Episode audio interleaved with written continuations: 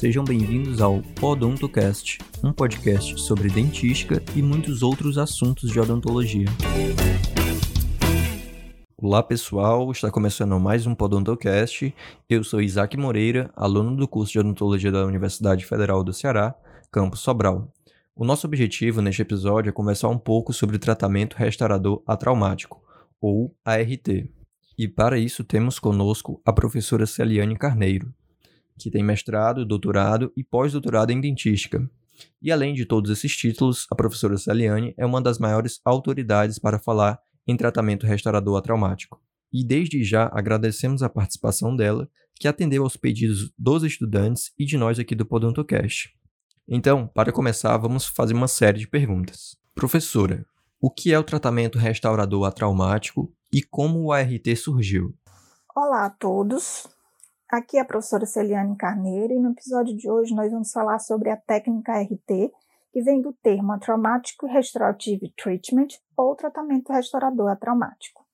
É uma técnica que, apesar de ser utilizada no mundo todo, atualmente, ela ainda gera dúvidas, principalmente para os alunos da graduação que nem sempre têm a possibilidade de utilizar a técnica em campo.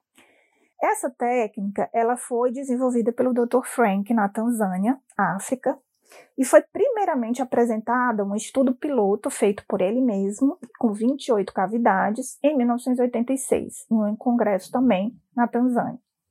Ele desenvolveu essa técnica para atingir indivíduos que viviam em regiões carentes, onde geralmente não havia eletricidade, água encanada, suporte financeiro, equipamentos e que tinha necessidade, a população, de um atendimento odontológico. O termo atraumático que vem é, da técnica RT, ela surge mais pelo protocolo clínico, por ele envolver apenas instrumentos de escavação manual, não envolvendo nenhum tipo de equipamento rotatório. E a restauração era feita com policarboxilato. Então, por não haver o ruído, a sensibilidade, o medo associado aos, instrumentos rotatórios, ela foi denominada traumática. E o preparo cavitário, lógico, por falta de equipamentos, ele é único e exclusivamente feito forma de conveniência quando a cavidade ainda não tem acesso direto e precisa de alguma forma ser quebrado o esmalte na oclusal, com um instrumento em forma de alavanca quebrando esse, esmalte, e a remoção do tecido cariado com colheres de dentina, curetas de dentina, enfim. Vamos para a próxima pergunta.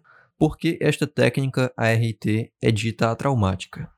O termo atraumático também, ele foi pensado baseado exatamente no estudo piloto em que o Frank apresentou no Congresso, em 1986, em que ele avaliava 28 cavidades restauradas com policarboxilato e que após nove meses ele só perdeu uma restauração, mas todos os pacientes preferiram a escavação manual do que a utilização de instrumentos rotatórios, por haver uma sensibilidade quase nula ou nenhuma sensibilidade. Então, o termo também foi associado por esse motivo. Professora, o ART é uma técnica eficaz? Qual material restaurador é utilizado e quais são os principais cuidados para a execução dessa técnica? Muitas pesquisas começaram a ser realizadas posteriormente ao desenvolvimento da técnica e a eficácia da mesma fez com que a Organização Mundial de Saúde, em 1994, passasse a adotar a ART. Né? Anos depois, em 2002, a FDI também passou a seguir essa mesma abordagem. No entanto, levando em consideração que o material odontológico a ser utilizado passou de policarboxilato a cimento de onômero de vidro, exatamente por último ser um material com as propriedades mecânicas melhoradas e ainda com a liberação de flúor.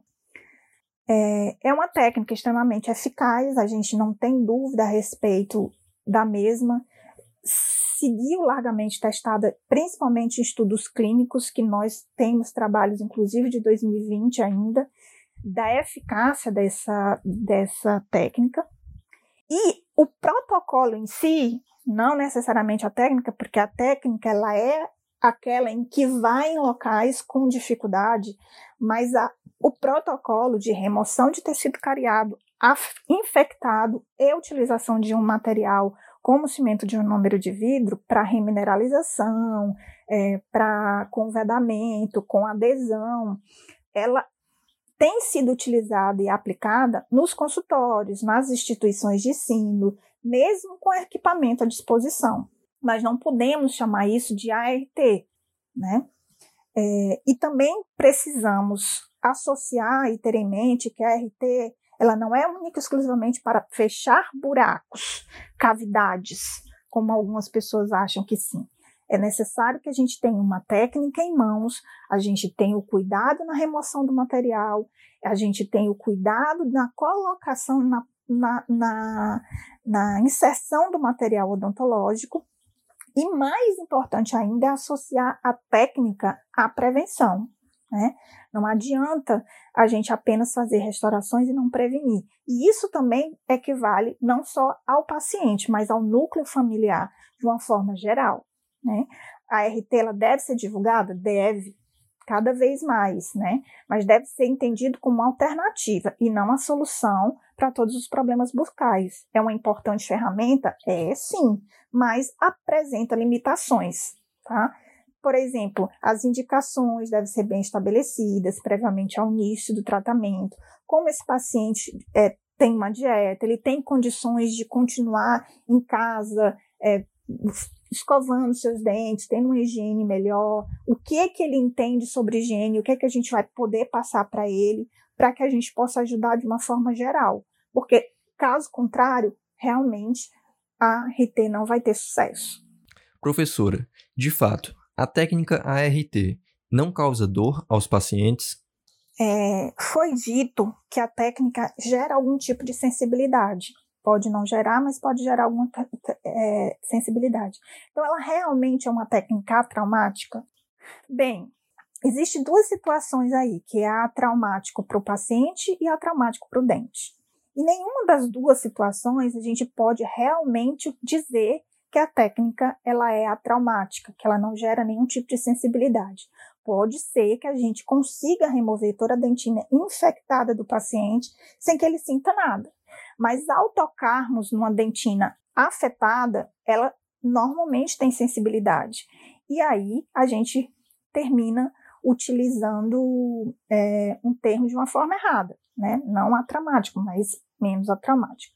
Para o dente em si, já foi feito pesquisas e que foi comprovado que a utilização dos instrumentos né, manuais, eles geram algum tipo de risco, principalmente em classes 2, que você atinge a proximal do dente vizinho, e você, de alguma forma, vai gerar algum tipo de trauma no paciente, né? Algum trauma para o dente em si, não necessariamente sensibilidade. E mesmo que a gente utilize a remo remoção da cárie através do gel, né, sendo uma remoção químico-mecânica, você precisa utilizar um instrumento manual para remover ou para raspar aquela dentina que foi dissolvida pelo Carisolve, por exemplo, um dos materiais em a marca comercial, ou pelo Papacari.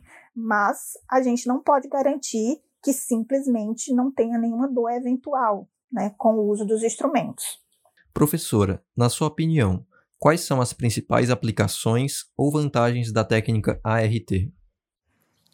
A minha opinião particular de quem faz ART há alguns anos é, é que a ART é uma benção. Ele veio e hoje atinge muito mais do que o Franklin pensou ao desenvolver a técnica, que é regiões carentes, sem esgoto, sem eletricidade. Hoje a gente pode atingir locais que têm isso tudo, mas que a atenção básica não atende à população, por exemplo, crianças, porque não tem um manejo para isso, né? Um manejo para lidar com crianças. E a gente pode ir nas escolas, a gente pode educar os profissionais que estão ali, os próprios pais, a gente pode juntar as carteirinhas e colocar as crianças e fazer a RT nelas, tentando é, com que os dentes descidos permaneçam naquele local e, de alguma forma, é, mantenham o espaço para os permanentes. A gente pode tirar a dor de algum paciente acamado em hospital que tem uma cavidade, mas que não tem, não tem como ir em um consultório odontológico. Então, passou daquilo que foi estabelecido, né? A gente consegue mostrar para todos, inclusive para os alunos de graduação, de que com pouco você consegue fazer, você pode atingir pacientes, independente de você estar em um local onde sua cadeira está quebrada, onde sua caneta está quebrada, alguma coisa você pode fazer pelo outro. Bem, se você está gostando da entrevista, tira dúvidas com a professora Celiane Carneiro, então continue nos acompanhando aqui pelo Podontocast no próximo episódio. Um abraço a todos.